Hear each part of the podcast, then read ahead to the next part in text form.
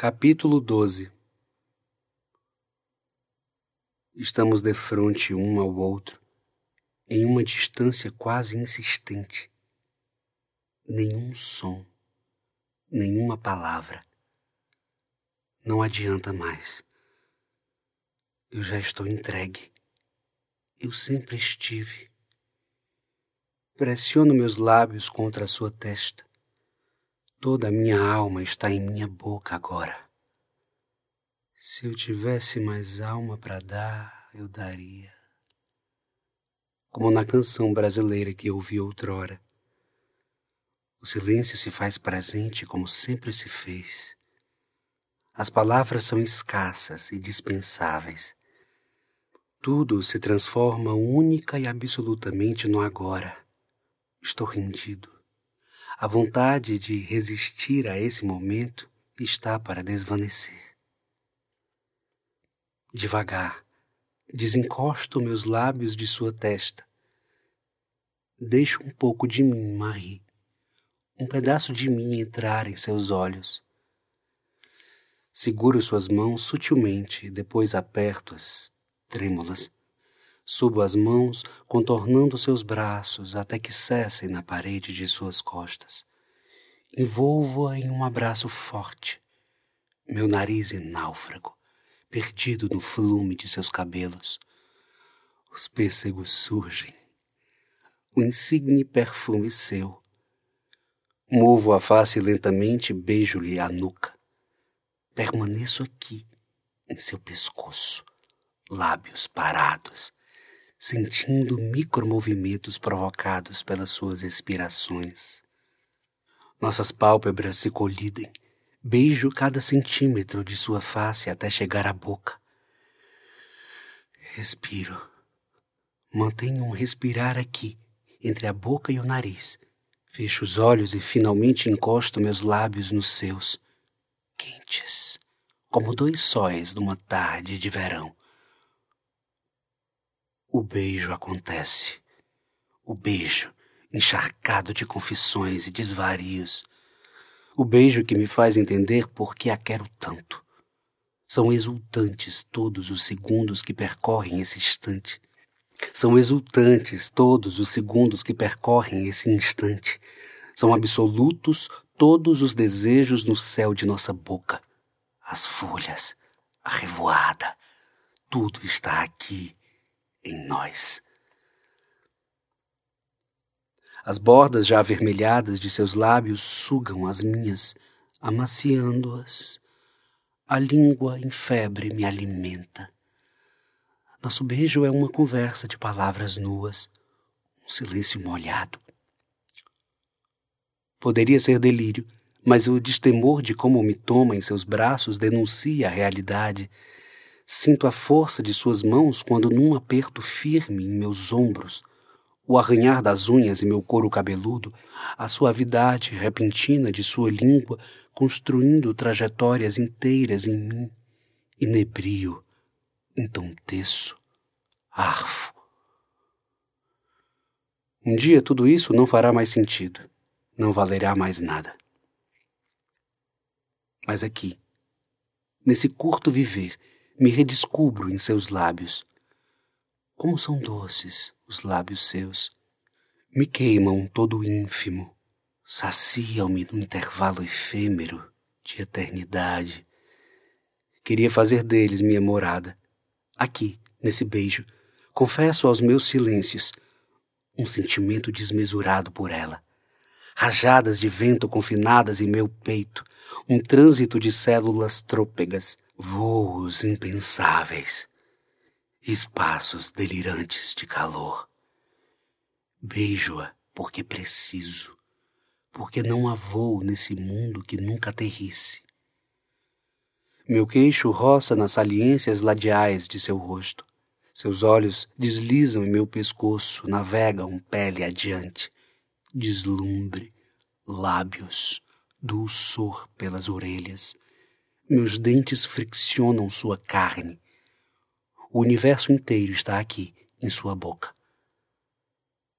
Pouco a pouco, Marie abre os olhos, espelhando o mar, quando recoberto pelas ondas. Sim, seus olhos sempre me lembrarão o mar.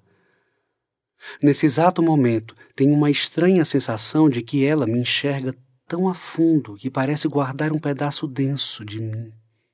Íris instáveis, ainda absorvendo o colapso das últimas horas. As mesmas íris em júbilo pelo que acabara de acontecer entre nós. Eu. Eu pensei que. Não tem ideia do quanto te procurei. Que bom que está bem. Tenho uma estranha sorte de sempre ser salvo por alguém. Comenta ao soltar minhas mãos. Eu fui fraca. Não consegui segurar firme a sua mão. Não é verdade. Acredito em sua valentia. Ainda estou assustada com tudo isso. Poderia não se afastar de mim até voltarmos para o hotel? Eu estou aqui. Torno a abraçá-la com a mesma intensidade. Não vou a lugar nenhum.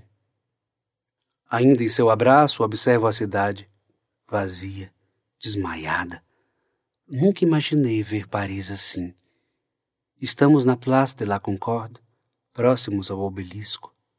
Corri o mais rápido que pude quando recebi a ligação de um policial informando que a havia encontrado nas imediações. No caminho, avisei Claudine. Não houve tempo para mais nada que não fosse esse beijo. Bernard, eu. Acaricia levemente meu rosto. Foi tudo tão confuso.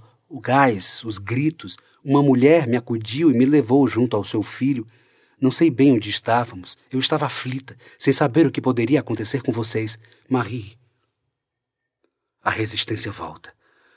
O medo de que alguém apareça agora torna-se senhor dos meus atos.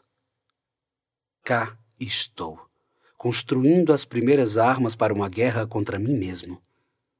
Onde está minha irmã? Está segura. Ma Marie, precisamos voltar. Não antes que você me ouça. Eu direi tudo. Depois você decide o que faz com as palavras. Pode guardá-las consigo, pode esquecê-las, assim que sairmos daqui, ou pode dar vida a elas.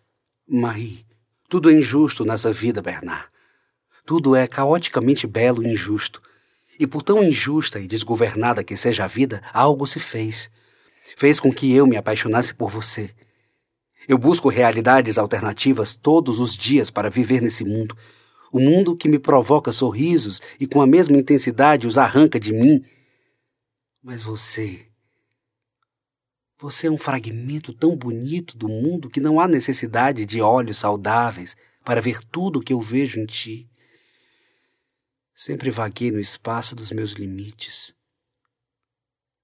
Quando te conheci, passei a desafiar as lacunas que eu mesma criei dentro de mim.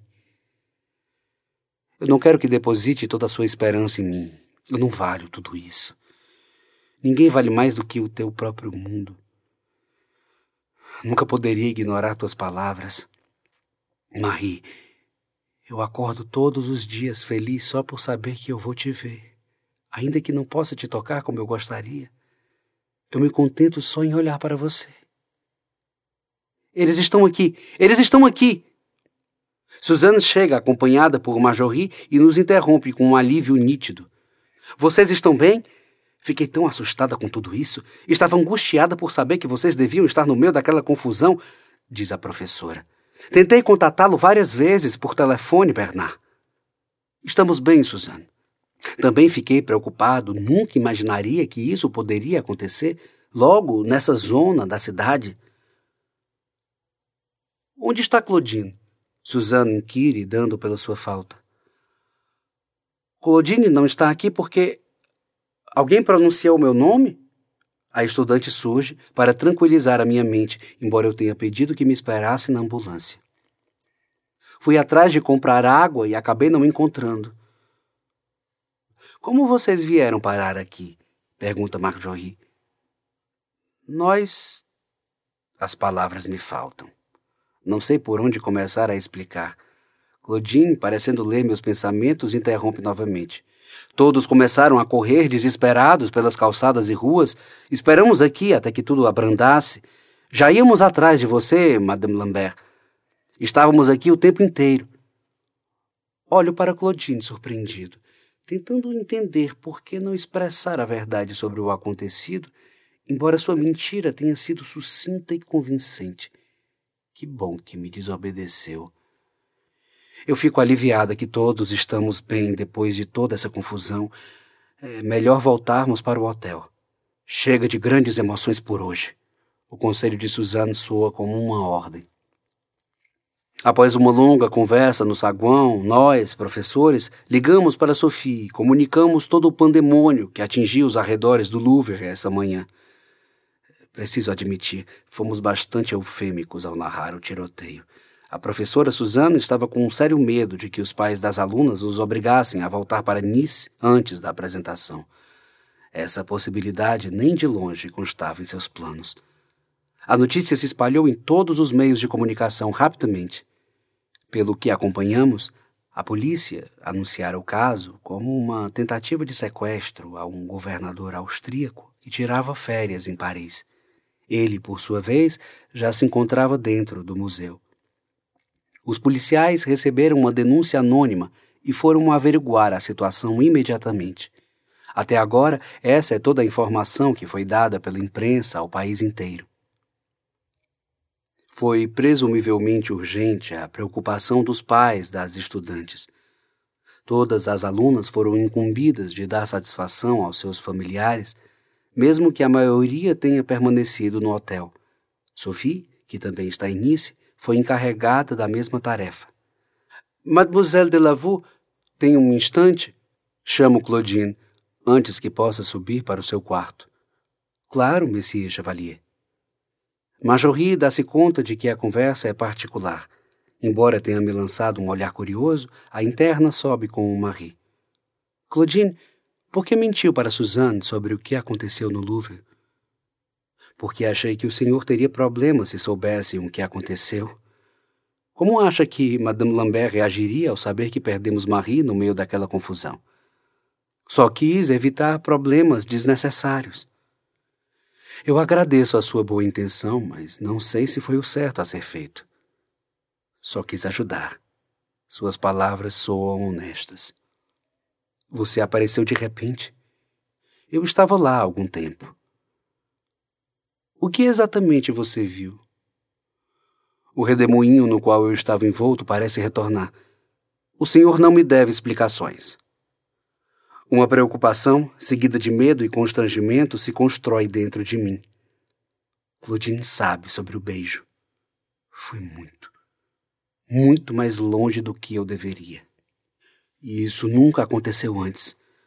Começo a esboçar algumas justificativas para o que eu fiz, mesmo que nenhum argumento, por mais determinante que seja, justifique tal ação. Foi algo impulsivo, talvez pela situação em que nos encontrávamos. Claudine, eu lhe dou a minha palavra de que isso nunca aconteceu antes. Ouça, Monsieur Chevalier, não foi nessa manhã que eu descobri o que está acontecendo entre vocês. Eu reparo no jeito como se tratam. Toda vez que a vê, é como se ficasse embasbacado, encantado por ela. Minha irmã e eu passamos praticamente 24 horas juntas, todos os dias. Acha mesmo que eu não perceberia? Eu sei que nunca houve nada entre vocês. Sei que sempre a respeitou, sei também o quanto é gentil. E eu sei que ela gosta de você. Quando recebi sua ligação informando que ela estava lá, não hesitei em ir, pela preocupação que estava com Marie. Não conseguiria ficar parada esperando por você na ambulância. Quando cheguei, não havia mais ninguém além de vocês dois. Era um momento seu e dela. Eu não quis tirar isso de vocês. Eu sei, é loucura. Eu deveria ir correndo contar para o meu pai, para a direção do internato, que presenciei mais cedo, mas se eu fizesse isso, tornaria a minha irmã infeliz e destruiria a sua carreira. Honestamente, nenhuma dessas opções me agrada. Claudine, eu não sei o que dizer. Creio que quase sempre é preciso um golpe de loucura para se construir um destino. Marguerite Senat. Uma vez você disse em sala de aula e eu nunca esqueci. Recordo o dia em que mencionei esse excerto no internato. Discutíamos sobre memórias de Adriano. Foi um debate longo e instigante. Eu sabia que um dia iria dizê-lo para alguém. Fico feliz que seja para você. Agora eu vou indo. Provavelmente a minha irmã me fará as mesmas perguntas. Obrigado, Claudine. Você não tem a obrigação de entender, muito menos de aceitar tudo o que viu, e mesmo assim o fez. Depois de assentir com os olhos confiantes, ela entra no elevador. O que eu sinto pela sua irmã é verdadeiro. Eu queria ter dito. Por essa conversa eu nunca esperava. Pressuponho como seria se outra pessoa nos visse no lugar de Claudine, ou mesmo se a jovem tivesse reagido de outra forma. A verdade é que eu poderia ter me contido e evitado todo esse transtorno. Entro no quarto e desabo na cama. Reflito sobre o diálogo com Claudine. O celular toca. Estou ligando para saber o que farão hoje. Pelo tom de Anne, a pergunta parece vir acompanhada de segundas intenções. Não me diga que será babá das bailarinas mais tarde. Na verdade, dormir cedo, porque a apresentação é amanhã. Uso a justificativa mais pertinente e óbvia. Sei disso, esqueceu que eu sou uma das organizadoras do festival. Frisa com ironia a autoridade que tem sobre o evento. Mesmo assim, poderíamos fazer algo tranquilo. Você poderia conhecer meu apartamento novo mais tarde. Posso fazer um jantar. Ah, somos amigos, não somos? Amigos se visitam e jogam conversa fora de vez em quando, ou não. Não posso prometer nada, mas pensarei com carinho a respeito. Se não lhe desse tal resposta, Anne não sossegaria até me persuadir. Finalmente se fez noite. A piscina está vazia. Decido dar uma caminhada em seu entorno. Eu tenho de falar com ela. Tenho de resolver isso. Penso em aproveitar a oportunidade, já que os professores foram dormir. De onde estou, posso vê-la de longe, conversando com as amigas. Parece tranquila, depois de tudo que ocorreu hoje. Imagino que sua cabeça deve estar uma confusão. Primeiro, o episódio do acampamento, agora esse tiroteio, tudo em pouco mais de um mês. É preciso ter paciência e sangue frio para manter as emoções ilesas a tudo isso. Paro um pouco atrás da piscina, onde não há tantas luzes, Permaneço quieto, pensando o que eu estou fazendo da vida e o que a vida está fazendo de mim. Não consigo parar de me culpar pelo que aconteceu mais cedo, a correria, o desaparecimento e o beijo. Pergunto-me em que momento de minha existência viver passou a ser algo tão intenso e preocupante. Há mais alguém por perto? Eu posso falar com você? Marie me questiona. Sofro um susto com a sua presença. Como apareceu tão rápido aqui? Você estava no saguão? Olho para os lados, um tanto nervoso. Vem comigo. Seguro sua mão e a levo para de trás dos banheiros, onde não há ninguém por perto. As meninas acabam de subir. Claudine viu você, então pedi para que ela me trouxesse até aqui. Nós conversamos. Ela me contou que nos viu. Também mencionou a conversa que vocês dois tiveram hoje pela tarde. Bernard, eu vim até aqui porque precisava ficar sozinho com você. Eu não parei, nem por um segundo, de pensar no que aconteceu essa manhã.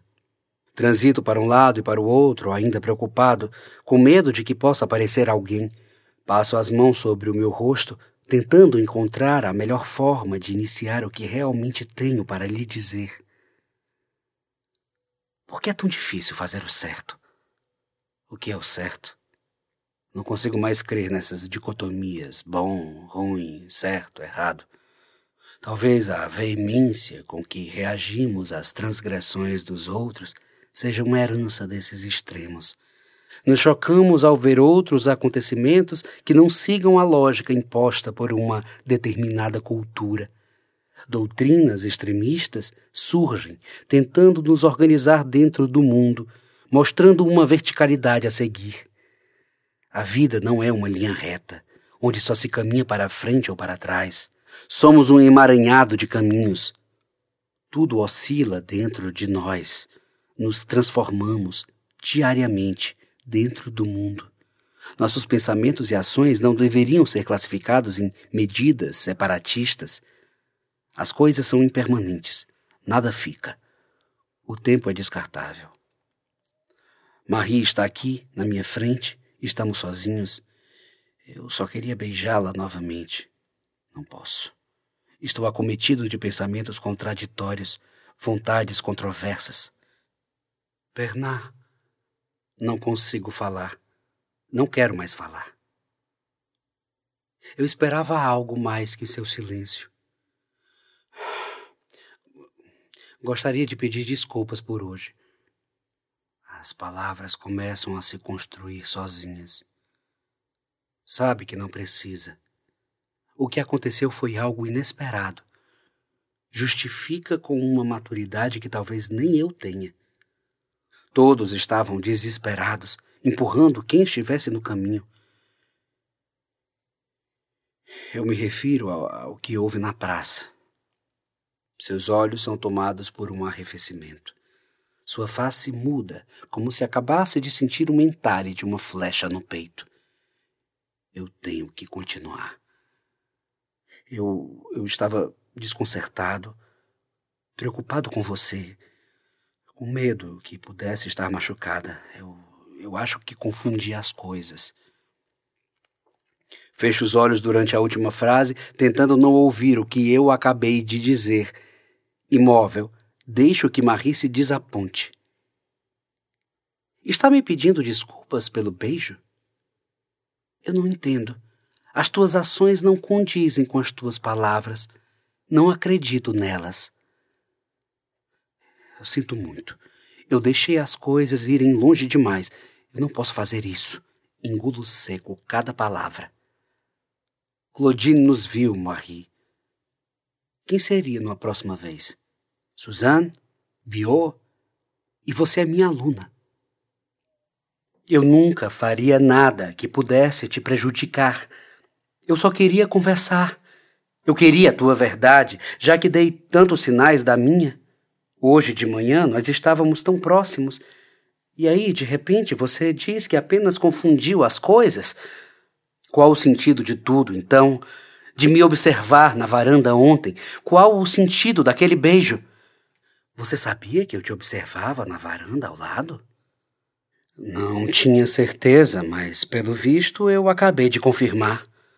Nesse instante, seus olhos estão entristecidos.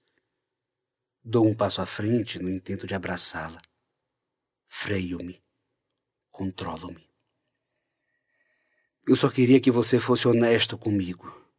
Não estou escondendo meus sentimentos em relação a você. Eu sei que há alguma coisa aí que te afeta também. Por que não me diz? Eu. eu sinto muito. O silêncio vem junto à vontade desesperada de dizer, em voz alta, tudo o que eu sinto. A última coisa que eu queria era magoá-la. É só isso que você tem para me dizer? Pergunta já esticando sua bengala para ir embora. Só. Minto. As minhas cordas vocais parecem imobilizadas. Não consigo falar mais nada. Marie se vira e devagar vai embora caminhando. Espera, eu levo você. Não precisa. Claudine já deve estar chegando. Acabo indo para um bar no Maré onde costumava ir quando morava na cidade. Uma taça de grapa, por favor, ou melhor, pode trazer a garrafa. Parte de mim está aliviada. Tudo acabou antes mesmo de ter começado. A outra parte está quebrada por fazê-la passar por tudo aquilo. Eu deveria estar com a consciência mais tranquila por fazer o certo. Não estou. Como vou fazer nos próximos dias? Como vou olhar para Maria amanhã como se nada tivesse acontecido? como vou continuar encontrando-a quase todos os dias e ouvi-la me chamar de Monsieur Chevalier. Era para eu estar bem por resolver as coisas? Nenhuma parte do meu corpo pulsa alegre. Oi! Está atrasado. Ainda posso entrar? Anne pega meu casaco e o coloca no sofá. Olha o apartamento novo. Tem o seu cheiro. Dou alguns passos pela sala e paro ao ver um lindo jantar posto para duas pessoas. Há vinho tinto e velas vermelhas, como antigamente. Sinta-se em casa.